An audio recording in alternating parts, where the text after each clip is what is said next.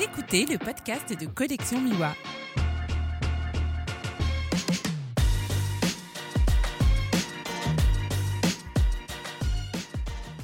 Bienvenue sur ce nouvel épisode du podcast de Collection Miwa. Je suis aujourd'hui à Paris accompagné du photographe Pascal Villeneuve euh, qui va bientôt sortir son livre Bangladesh. Bonjour Pascal. Bonjour Julien. Alors tu es photographe, mais tu as aussi euh, d'autres casquettes. J'ai vu la vidéo euh, de présentation du livre, une petite interview, et tu as notamment travaillé pour l'UNICEF. on vient de discuter un petit peu là avant de commencer l'enregistrement. Tu as pas mal bourlingué. et si tu veux bien, j'aimerais bien qu'on parle un peu de cette partie de ta vie, parce que je pense qu'au final, elle influence pas mal ton travail de photographe aujourd'hui. Donc euh, en fait, je suis euh, médecin de, formation et euh, j'ai fait des études complémentaires en Angleterre et aux, États-Unis, notamment en épidémiologie, qui est une science à la mode en ce moment. Et par la suite, j'ai travaillé donc pendant 30 ans pour, pour l'UNICEF, qui est le Fonds des Nations Unies pour, pour l'enfance. Et à ce titre, j'ai donc travaillé dans euh, dans de nombreux pays, euh, principalement en Afrique, mais également en Asie, y compris donc au Bangladesh, euh, mais aussi à New York et puis à Genève. Donc j'ai bourlingué un, petit peu partout, effectivement. Alors Pascal est très modeste, mais si je ne dis pas de bêtises, tu étais directeur de l'UNICEF à New York? Alors j'étais directeur de, de, la santé à New York, donc responsable de, de, la santé pour, pour l'organisation donc à New York un gros morceau déjà.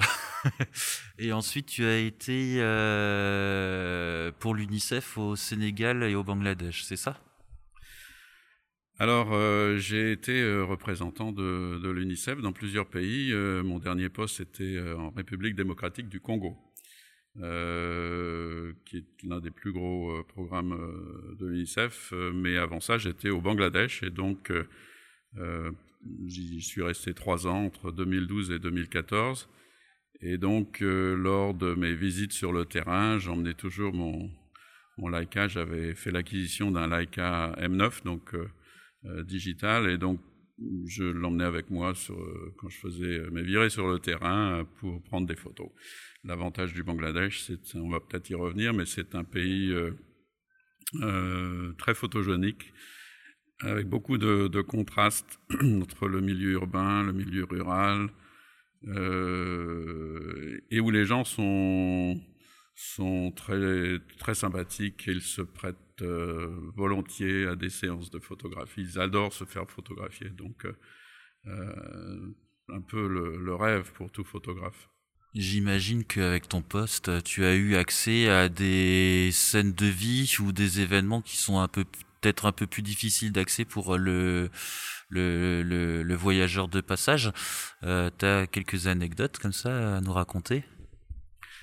Alors le oui évidemment le, le bon d'abord de, par mes fonctions j'étais amené à visiter un peu toutes les différentes euh, parties du, du Bangladesh euh, et évidemment certains sans doute ont entendu parler du du Bangladesh comme une destination où euh, les, euh, les, bateaux, euh, les bateaux en fin de vie viennent, viennent pour être mis en pièces en fait et être recyclés. Donc il y a une bande côtière d'une vingtaine de, kilomètres autour de Chittagong où il y a une centaine, je crois, de, de chantiers où ces énormes bateaux euh, des pétroliers, des minéraliers, des porte-containers euh, sont, euh, sont échoués. Et pendant à peu près trois mois, ils vont être désossés complètement. Alors c'est une industrie lourde, c'est une industrie qui est dangereuse pour les milliers de travailleurs qui, qui, qui, qui, qui, sont là. Et l'accès est assez, euh, l'accès, est assez difficile. Donc, euh, j'ai pu euh, y avoir accès. J'en ai tiré quelques, photos qui sont présentées dans, dans, le livre. On va parler un petit peu de, de ton livre. Donc, tu as décidé d'auto-éditer. Tu as cherché à passer par un éditeur ou l'auto-édition a tout de suite été le, dans le projet? Alors je dois dire que j'ai j'ai d'abord travaillé avec. en fait, c'est un projet qui, qui a eu en gros trois étapes. La première a été de de faire le choix des, des photos, évidemment, sur, à partir de, de mon fond.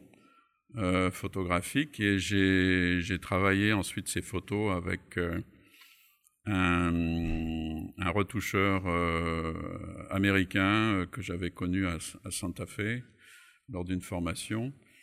Et puis ensuite, eh bien, j'ai voulu en faire un livre. Et là, la question s'est posée est-ce que je le fais aux États-Unis ou est-ce que je le fais en France?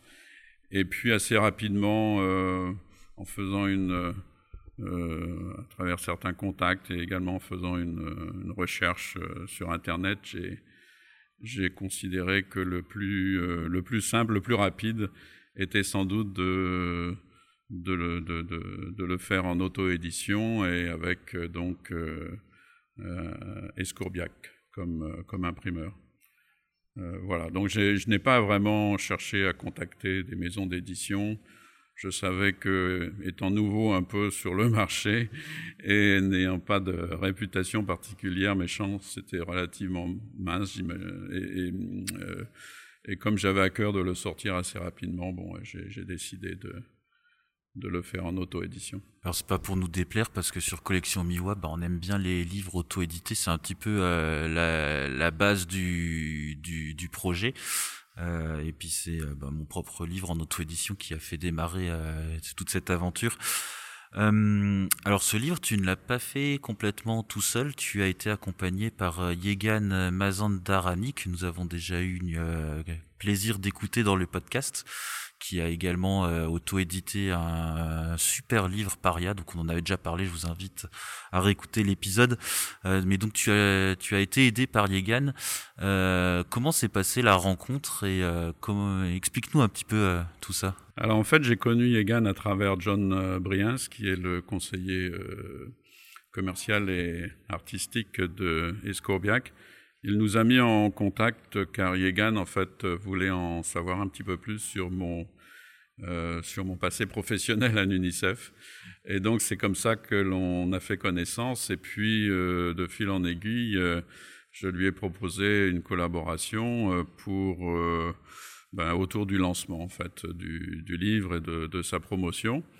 Et Yegan a accepté avec avec enthousiasme. Et je dois dire que ça a été une collaboration, euh, en tout cas très, très euh, excellente.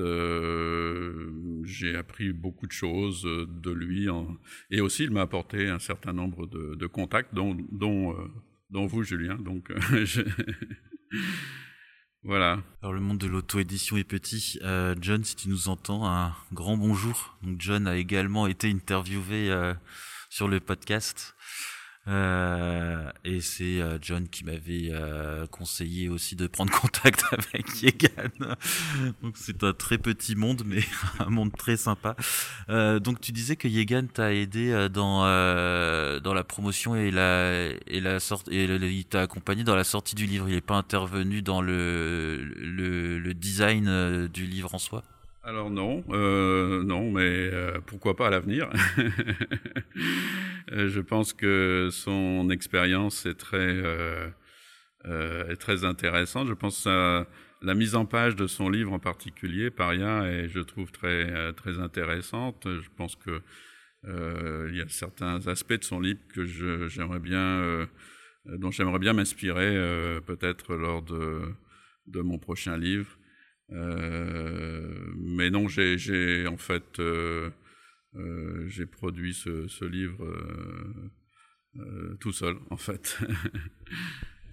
Alors moi je retiens un truc, c'était normalement la dernière question du podcast, mais donc il y a un prochain livre. Alors euh, oui, bien sûr, en fait euh, je, je souhaiterais, euh, puisque j'ai un, j'ai un fonds photographique que j'ai accumulé au cours de toutes ces années euh, que j'ai passé sur le terrain.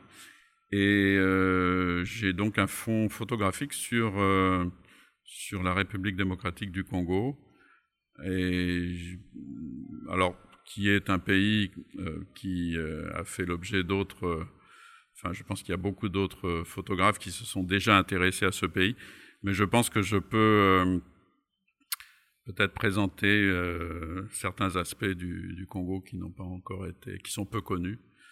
Euh, et donc, ça serait, euh, c'est mon projet, c'est mon prochain projet, effectivement. C'est une exclusivité ou d'autres personnes sont au courant? C'est une exclusivité. cool, on aime bien ça.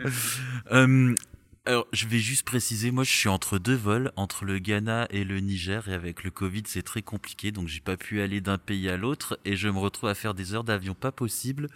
Je suis épuisé, et du coup, l'interview est une fois de plus complètement décousue, parce qu'on n'a pas parlé de ton parcours euh, photographique. Euh, donc si tu peux nous, nous dire, nous raconter un peu tout ça, quand est-ce que tu as commencé la photo? Donc on disait avant d'enregistrer que tu as commencé avec l'argentique. Oui, alors j'ai euh, commencé euh, tout petit. Hein, J'avais euh, en fait mon, mon, père avait un un Contaflex, je crois que c'est le nom, un Contax, un appareil Contax. fabriqué en Allemagne de l'Est à l'époque, je crois. Et, donc, euh, j'ai joué un petit peu avec. Et puis ensuite, euh, pour mes 12 ans, il m'a offert un Instamatic 25, qui était un truc complètement euh, rudimentaire, une espèce de boîte en plastique. Et j'ai fait mes premières armes avec ça. Et puis après, bon, je suis passé à d'autres choses, mais, mais je n'ai jamais, en fait, fait du développement en chambre noire. Donc ça, c'est c'est un aspect que je, n'ai pas fait. Euh, par contre, avec l'arrivée du digital, euh, je me suis mis à la post-production. Et puis, bon, je suis un peu monté en gamme. J'ai acquis, mon premier Leica euh, M6 en 1987. et puis ensuite, je suis allé jusqu'au M9. C'est avec un M9 que j'ai fait les photos au Bangladesh. Et euh, malheureusement, il y a un peu plus de un an maintenant, en voulant prendre euh, euh, une, une, vague euh, au bord de l'eau chez moi à Dinard, il est tombé dans, dans l'eau de mer et donc euh, en l'espace de 24 heures, il a été inutilisable. Et donc, je suis passé à autre chose. Maintenant, je suis avec un appareil Fuji qui est excellent. Je, ne peux que confirmer parce qu'on a le même en moyen format donc. Euh, tiens, on parle jamais technique dans ce podcast, on pourrait un peu. Tu notes une différence entre euh, le plein format, donc 24-36, et le moyen format? Tu, au niveau visuel sur tes photos? Euh, Je suis pas suffisamment euh, expert pour pouvoir l'affirmer de façon catégorique. Ce qui est sûr, c'est qu'avec un capteur, euh, je crois qu'il fait à peu près une fois et demie la taille d'un capteur normal, et puis une définition à 50 euh, mégapixels. Euh, on, on, parlait de, tout à l'heure de, de, du fait de, que euh, maintenant il est possible avec un tel niveau de définition de, de, de zoomer encore plus en quelque sorte même si on, on, dispose d'excellents téléobjectifs, on peut encore plus zoomer justement en faisant, en, euh, comment on dit ça en français, en, recadrant la photo. Euh, on a une telle puissance une telle réserve de pixels euh, euh sous le pied qu'on peut se permettre de, de recadrer, donc euh, en fait de zoomer encore plus. Et je trouve que ça c'est vraiment un aspect assez intéressant de l'évolution de la technique en digital. Alors pour en revenir plus, euh, pour en revenir plus euh, sur la photo en elle-même, il y a une question que j'aime bien poser. Euh, Est-ce que tu te souviens de la toute première photo que tu as faite? Oh, je pense que c'était une photo de famille. Euh, j'ai, euh, je, viens d'une famille nombreuse, de frères, de sœurs. Euh, je pense que c'était, c'était une photo, une photo de, de, mes frères et sœurs, je pense. Rien de très euh, rien de très extraordinaire, mais j'étais très fier de l'avoir euh, de l'avoir fait avec mon petit boîtier. Et dans les souvenirs, cette photo a été réussie? J'aime bien poser la question, c'est rigolo. Parce que moi, par exemple, je me souviens de la mienne, elle a été complètement ratée, mais je l'adore. ben, en fait, je l'ai toujours. Hein, c'est un tirage noir et blanc. qui a pas trop, qui n'a pas trop pâli en fait. Et le cadrage est pas trop mal réussi, je dois dire. je ferais peut-être pas mieux maintenant. Voici quand même la pratique avec le temps, elle s'améliore. Alors il y a une autre question que j'aime bien poser, et elle en dit en général assez long sur le type de photographe que tu peux être. Euh, combien de temps ton appareil photo peut-il rester dans le sac sans que tu n'y touches? Alors maintenant c'est compliqué parce que en fait... Euh, euh, Alors hors Covid, hein, hors Covid. Hors COVID. non, c'est-à-dire que en fait la complémentarité entre un appareil comme celui que nous avons tous les deux qui est quand même, euh, qui n'est pas très lourd, mais qui est quand même qui, est quand même pas léger non plus, qui est un peu encombrant. Et puis un, iPhone fait que malgré tout, j'ai quand même tendance à, à faire euh, beaucoup de photos avec mon iPhone. Et, euh, et je pense qu'il y a quelque part une, une complémentarité assez intéressante entre ces deux, deux moyens. Euh, et évidemment, avec un iPhone, on ne va pas pouvoir faire des agrandissements très, importants. Donc, sur, des projets, c'est-à-dire que pour répondre plus directement à ta question, je pense que sur des projets bien précis, je vais évidemment utiliser euh, l'artillerie lourde. Mais quand je me promène dans la rue, euh, je n'hésite pas à, utiliser mon iPhone pour faire des choses qui sont quelquefois assez intéressantes. Du coup, tu utilises ton téléphone comme un vrai appareil photo. Tu prends soin, euh, tu, tu soignes ton cadrage. Euh. Oui, non, absolument, absolument. Et je, je en fait, il y a euh, maintenant, je crois que qu'il y a des formations. D'ailleurs, je, reparle de cette euh, euh, institution qui est à Santa Fe au Nouveau-Mexique, qui est une institution qui s'appelle euh, Santa Fe Workshops et qui organise des ateliers qui durent généralement une semaine sur des aspects très différents de la photo, qui vont de, du portrait à, à l'éclairage, en passant par le tirage haute définition, etc.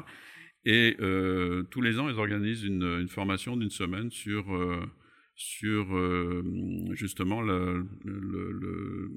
l'optimisation de, de, de, de, des moyens photographiques apportés par les, les téléphones mobiles pour faire des, pour faire des, photos d'art, entre guillemets.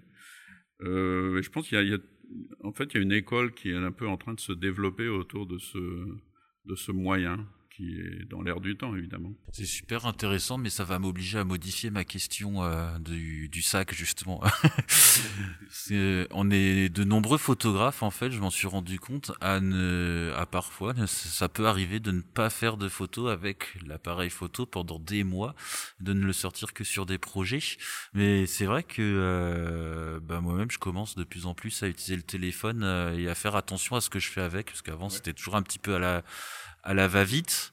Et c'est vrai que je commence à faire un peu attention, surtout là que Profoto, là, une marque de flash que j'utilise, a sorti euh, des flashs compatibles Bluetooth et on peut déclencher euh, les flashs avec le téléphone. Et c'est assez incroyable. On a un énorme flash, un tout petit appareil photo, mais euh, mhm.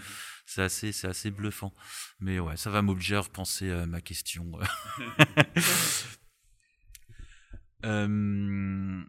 quand est-ce que tu as fait la première photo où tu t'es dit euh, là ça y est euh, je peux me dire photographe? Est-ce que tu te rappelles de cette photo? Bon alors se dire photographe, bon honnêtement je ne sais pas si je suis photographe. Enfin je fais des photos. Euh, et je pense que c'est une une évolution, c'est que j'ai commencé à prendre la photo peut-être plus au sérieux à partir du moment où j'ai fait l'investissement nécessaire pour acquérir ce, ce Leica, qui est un investissement assez quand même conséquent. Euh, j'ai suivi quelques, quelques cours à distance, etc. Et, et puis, je, je pense que peut-être euh, c'est au moment où j'ai euh, j'ai commencé à regarder de façon plus attentive sur l'écran les, les fonds, euh, les fonds photographiques que j'avais accumulés, que je me suis dit que tiens, peut-être justement par rapport au Bangladesh, j'ai peut-être de la matière qui est de qualité suffisante pour, pour générer quelque chose qui peut, qui pourrait être considéré comme étant un vrai travail professionnel. C'est marrant parce que je rencontre de nombreux photographes qui ont eu ou qui ont du mal à se décréter euh, photographe. On en avait parlé également avec euh, Yegan euh, quand on avait. Alors je sais plus si c'est dans le podcast ou avant le podcast. On avait beaucoup parlé aussi avec Yegan. mais beaucoup de photographes ont eu ou ont le, le, problème de savoir est-ce qu'ils sont photographes ou pas. J'ai vu ton travail. Tu sors un livre. Pour moi, tu es photographe en fait. Parce que est-ce que ce qui va définir un photographe, est-ce que c'est finalement la qualité de l'image et ce qui est produit ou l'intention euh, qu'il y a derrière? Parce que quand on regarde son fond d'image, quand on commence à faire des, shoots en fonction euh, d'un projet dans le but de faire un livre, on est photographe. Alors oui, sans doute. Euh, alors la seule chose, c'est que en fait, lorsque j'ai j'ai pris ces photos au Bangladesh, je n'avais pas comme je n'avais pas le l'objectif d'en faire un livre, c'est-à-dire que euh, c'est un peu, euh, j'ai réalisé ce, ce, projet un peu euh, dans le sens inverse de ce que l'on fait d'habitude, qui consiste à se dire tiens j'ai envie d'aller faire un projet sur je ne sais pas moi, la pêche artisanale au Sénégal, et donc à partir de là, je vais développer un scénario, etc. Or là, j'ai pris un peu les choses dans le sens contraire. J'ai d'abord fait les photos sans savoir que j'allais quelques années plus tard en faire un livre. Et puis euh, voilà, quelques années plus tard, j'ai regardé ce, fond et je me suis dit tiens, c'est pourquoi ne, ne, pas en faire un livre? Pour moi, enfin, disons, il y a une certaine connotation lorsque l'on se dit photographe, c'est peut-être que on a décidé d'en faire euh, son métier, euh, de gagner sa vie avec ça, etc. Et c'est vrai que je ne pense pas que je suis encore euh, euh, je, suis, je, suis euh, encore à ce stade. Donc euh, peut-être à l'avenir, on va voir, mais pour l'instant, ça reste quelque chose de d'important pour moi, mais mais peut-être pas encore comme un comme une profession. Et voilà, je suis en train de, de, sourire derrière mon masque. Alors ça, ça, ne se voit pas sur un podcast, bien évidemment. je ne sais pas si Pascal le voit derrière mon masque, mais je souris parce que je souris. Euh, tu as parlé d'un petit truc et je me dis, il doit y avoir un message. Parfois, la vie, elle envoie des messages comme ça. Ce matin, dans l'avion, j'étais assis à côté d'un, d'un monsieur originaire du Sénégal. Et du coup, on a commencé un petit peu à parler de Dakar et on a parlé de pêche artisanale. Parce que quand je bossais à Dakar avec un client à l'époque, euh, j'avais sympathisé avec euh, Jean-Paul. Euh, un très bon ami maintenant qui habite juste à côté de Soumbédioune que tu dois connaître. Et Jean-Paul, comme tout bon Sénégalais, quand il m'invitait à manger, il était deux heures en retard. Donc je traînais sur Soumbédioune à faire des photos des pêcheurs. Et donc je parlais de ça ce matin, là tu viens de l'évoquer, et je me dis il faudrait peut-être que je fasse un bouquin sur la pêche artisanale euh, au Sénégal. C'est marrant parfois la vie, comment elle nous amène dans la même journée deux fois le même sujet dont on parle jamais. Absolument, mais en fait c'est un sujet, euh, puisque j'ai le euh, j'ai euh, ma femme qui habite à, Dakar, donc euh, j'y suis quand même assez souvent. Et euh, elle, tra elle, travaille là-bas. Et, donc, je vais à la pêche là-bas assez fréquemment, à la pêche au, large de au large de Dakar. Et euh, je me suis intéressé à justement cette, euh, cette économie de la pêche qui, souffre beaucoup en ce moment, euh, pour beaucoup de raisons, notamment de, la surpêche provoquée par l'exploitation. L'exploitation un peu, comment dire, anarchique, peut-être des, eaux des, des, eaux euh, dans cette partie du monde, euh, et donc de la raréfaction de la ressource, euh, et aussi évidemment de l'impact du, Covid sur la vie économique au Sénégal. Et donc, je me suis dit que ça pourrait en fait être un sujet intéressant que, que de, de montrer un petit peu les difficultés que rencontrent à l'heure actuelle euh, ces milliers de, pêcheurs qu'il est, qu'il est, en fait, les qualifier d'artisanaux est un petit peu, un petit peu sous-estime à mon avis leur professionnalisme et leur courage aussi. parce que ce sont des, des, eaux souvent assez agitées, euh, et, il y a un vrai risque que de que, que, d'aller pêcher sur, euh, dans ces eaux-là. Et je pense que c'est un, vrai sujet photographique, un sujet intéressant. Qui est, qui est d'actualité. Effectivement, c'est agité. J'avais eu l'occasion de faire un tour en mer. Euh, tu dois connaître le restaurant La Cabane des Pêcheurs sur la plage Gengor. Voilà. Qu'à l'époque où il y avait Jérémy et sa femme qui géraient le restaurant, j'avais eu l'occasion de partir en mer avec des clients de chez eux et je suis pas un habitué de la mer, j'étais revenu un petit peu vert, on va dire. Alors là, on s'éloigne un peu de la photo, mais bon, euh, ce qu'il y a de bien avec la photo, c'est qu'on peut aborder tous les thèmes. Finalement, euh, c'est un métier qui peut amener à tout. Euh, je voudrais qu'on revienne un peu sur sur l'auto-édition de ton livre. Donc, je disais tout à l'heure, l'interview est complètement décousue. c'est le deuxième que je fais comme ça, mais finalement c'est pas plus mal. Au début, je préparais mes interviews. Alors déjà, ça me prenait un temps monstre. Et euh, interviewer, c'est pas mon job à la base. Et je me suis rendu compte que j'étais pas à l'aise, que ça me prenait vraiment beaucoup de temps, que c'était compliqué. Et finalement, je préfère faire ça un petit peu comme une discussion entre deux photographes parce que finalement, on est intarissable. On peut parler pendant des heures. Et puis, euh, je pense qu'une majorité des gens qui écoutent sont photographes, donc ça leur va bien aussi, j'imagine. Euh, donc revenons un petit peu sur euh, sur ton euh, sur ton livre. donc tu décides de faire, tu, tu, tu vois ton fond photographique, tu décides de faire un livre. Comment tu t'y es pris? Parce que c'est quand même pas quand on dit que on va faire un livre, c'est quand même pas aussi simple que de le dire. Il y a quand même pas mal d'étapes, pas mal de savoir-faire à acquérir et d'informations à, à, trouver. tu peux nous parler un peu du processus? Alors ça c'est pour les photographes qui veulent éditer un livre pour les aider un petit peu dans leur dans leurs étapes. Alors j'avais euh, donc constitué une série d'à peu près 75 euh, photos que j'avais euh, dont j'avais maîtrisé la, post-production donc avec avec l'appui d'un de quelqu'un que j'avais connu donc aux États-Unis.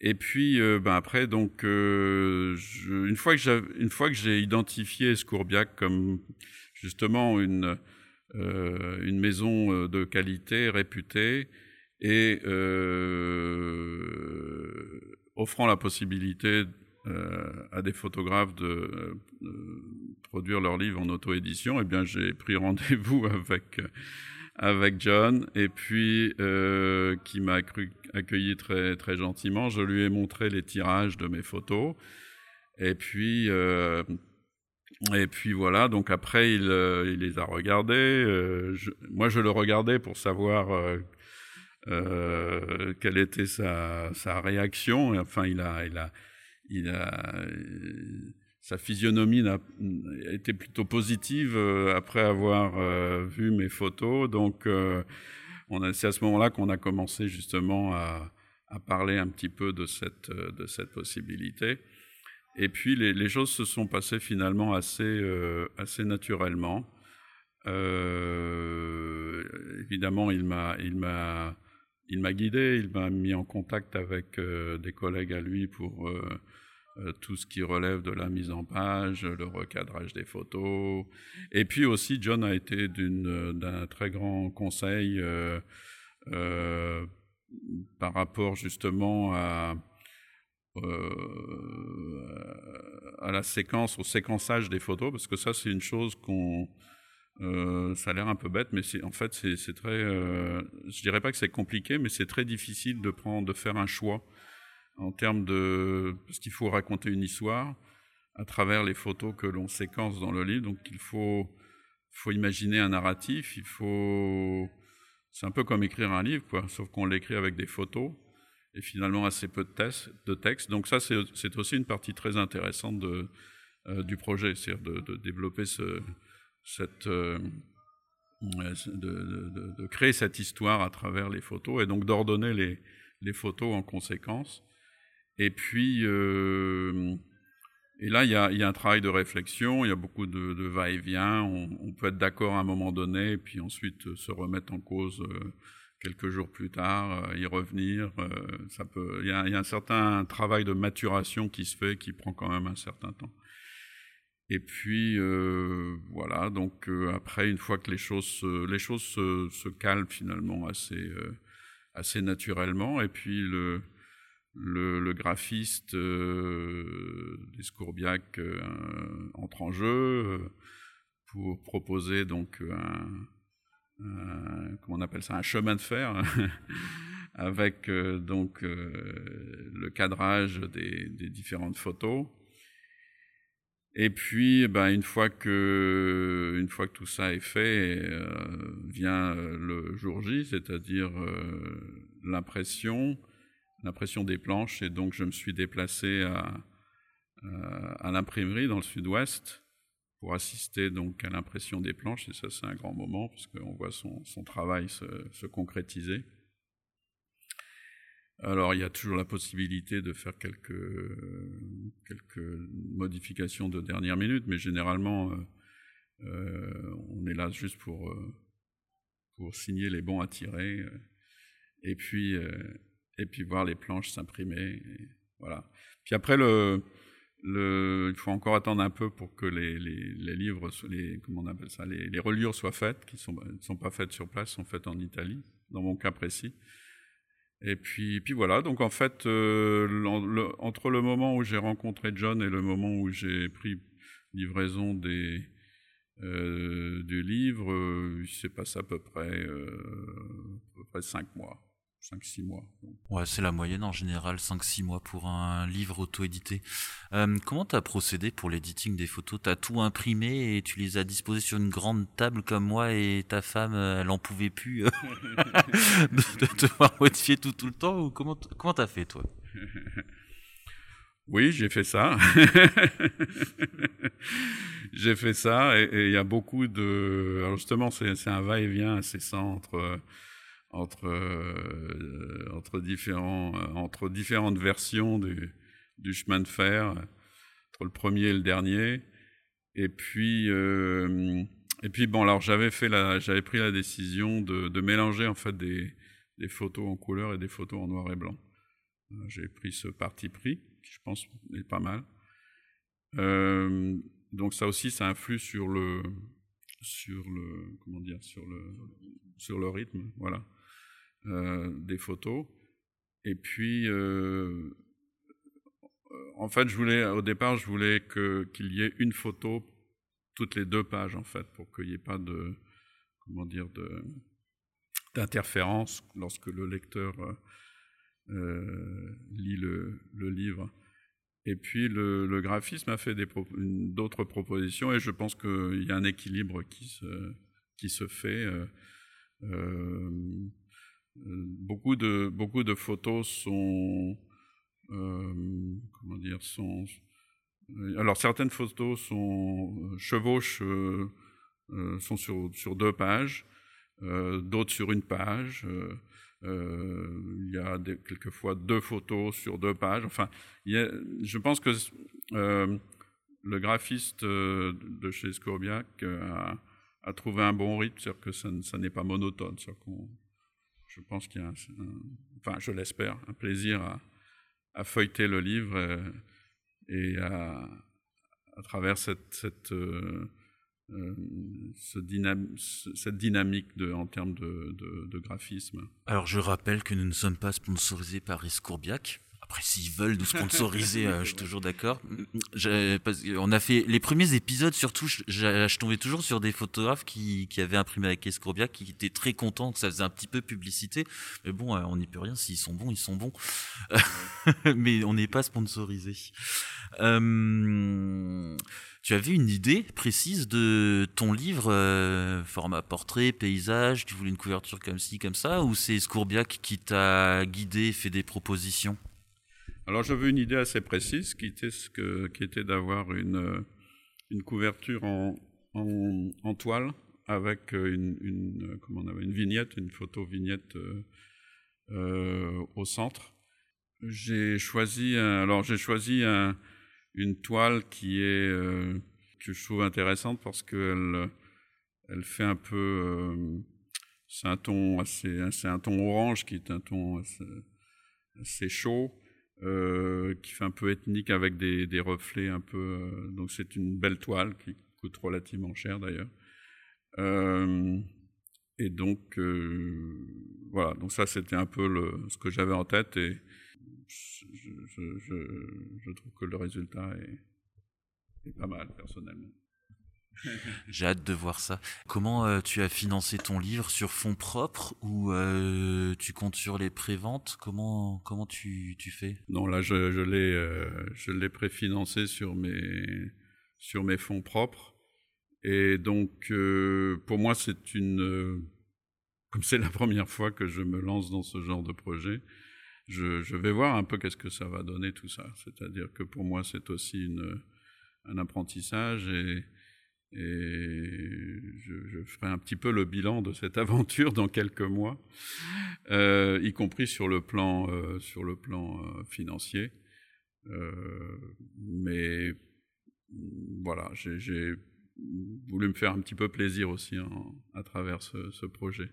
Le côté euh, économique ne rentrait pas forcément. Euh, enfin, je ne crois pas que j'avais dans l'idée de d'être plus riche, euh, euh, même en ayant vendu tous les livres, euh, ce qui sera certainement pas le cas. Donc, non, je pense que c'est un vrai plaisir personnel que de pouvoir accomplir ce genre de projet. Et je pense que c'est d'ailleurs le, je pense que c'est finalement l'objectif de beaucoup de de gens qui font de l'auto-édition aussi, c'est-à-dire de, se faire plaisir euh, sans forcément que ça ait des retombées économiques, euh, disons, euh, élevées. C'est clair que l'auto-édition, c'est, il faut que ce soit un plaisir avant tout. Euh, parce que c'est quand même un sacré boulot euh, qui peut aussi amener pas mal de stress. Alors moi, le mien à l'époque, il y avait euh, mon plus gros stress, c'était l'expédition vers le Bénin parce que j'avais 800 exemplaires à livrer là-bas. T'as eu des moments de stress aussi pendant toute la phase de conception et impression du livre? Alors, en fait, le stress, il est maintenant. C'est Yegan qui me met la pression euh, autour de la promotion du, livre, c'est sans doute le, à l'heure actuelle que je suis le plus stressé de tout le processus. Mais sinon, pendant la production du livre, euh, non, je pense que c'était un peu, je l'ai fait un peu à mon rythme en fait, donc. Euh, euh, j'ai jamais vraiment été très stressé. Je, je l'ai fait à mon rythme. Je me souviens que le plus gros stress, c'était au moment d'envoyer le fichier définitif euh, chez Escourbiac. Euh, est-ce que c'est le bon fichier Enfin, pas est-ce que c'est le bon fichier, parce que je savais que c'était le bon fichier, mais est-ce que c'est vraiment ça que je veux envoyer, que je veux faire imprimer? Mais euh, oui, j'imagine qu'avec Yegan, euh, ça doit. Il n'y a pas de temps à perdre, il est hyper efficace. J'ai vu ça sur la promotion de son propre livre, c'était euh, d'une efficacité redoutable. je pense que tu es à bonne école voilà. Avec lui. Absolument. Et je lui ai d'ailleurs dit, écoute, euh, n'hésite pas à me mettre la pression, parce que j'ai euh, j'ai tendance à être relativement, euh, comment on appelle, détendu de façon naturelle. Donc, et je lui ai dit, écoute, n'hésite pas à me mettre la pression. Il m'a dit, ah, c'est parfait, je vais t'en mettre. Et il réussit très bien de ce côté de ce côté-là. Non, non, c'est un vrai plaisir que de travailler avec Yegan. Euh, donc le livre, on disait tout à l'heure, il va sortir le 15 avril. Pour l'instant, il est disponible en précommande. Et il y a une exposition qui accompagne la sortie du livre, si je ne dis pas de bêtises. Tu peux nous parler un petit peu de cette exposition qui ne doit pas être simple à préparer en ces temps euh, compliqués de, de crise sanitaire? Oui, effectivement. Donc, euh, à travers euh, justement Yegan, j'ai j'ai euh, connu euh, Gilles Cargueret qui travaille à, à Initial Labo et donc euh, l'expo va, va, être va se faire là-bas et évidemment le, le contexte est un peu particulier. Euh, J'espère que nous aurons euh, euh, des personnes qui seront intéressées de venir voir l'exposition. Alors il y a certaines contraintes évidemment qui sont liées au contexte actuel, mais mais je crois que c'est intéressant. Alors déjà, en fait, c'était déjà compliqué de passer d'un fond d'un fond photographique de de plusieurs centaines de photos à, à une sélection de à peu près 75 photos. Et là, c'est encore plus compliqué de passer de 75 photos à, une expo. On a sélectionné à peu près 30, euh, un peu moins de 30 photos. Donc euh, là aussi, c'est une, expérience euh, intéressante et aussi de travailler avec euh, Lionel, le tireur d'Initial Labo, ça aussi, c'est une belle expérience. Tu peux nous donner les dates et le lieu pour l'exposition? Alors, initial, euh, alors les dates, ce sera du 15 avril au 30, euh, du 15 au 30 avril. Initial Labo est situé alors euh, donc à Boulogne-Billancourt. Euh, l'adresse exacte. T'embête pas, on va la trouver. Je la mettrai dans les dans les notes de voilà. l'épisode. Exact. Mais en tout cas, c'est c'est pas loin du bois de Boulogne. C'est juste à côté de de Roland Garros. Et c'est dans un quartier très, euh, très sympathique. Euh, surtout en ce, dans le contexte actuel, c'est un peu. Euh, on, est, on est encore à Paris, mais, mais un peu à la périphérie quand même.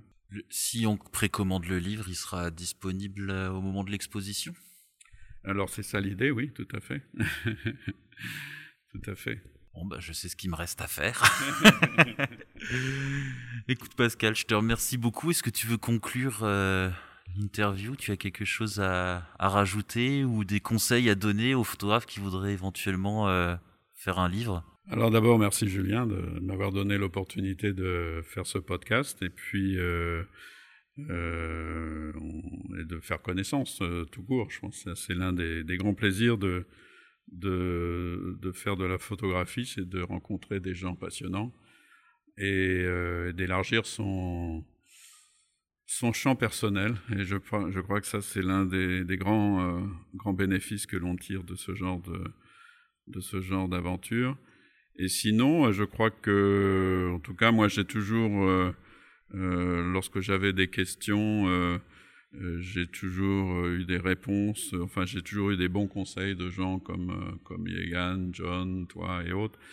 Et donc, euh, voilà, s'il si, y a d'autres, moi je suis tout à fait disponible pour, pour partager mon expérience avec tous ceux qui, qui euh, souhaiteraient en savoir un peu plus sur, sur mon, mon expérience.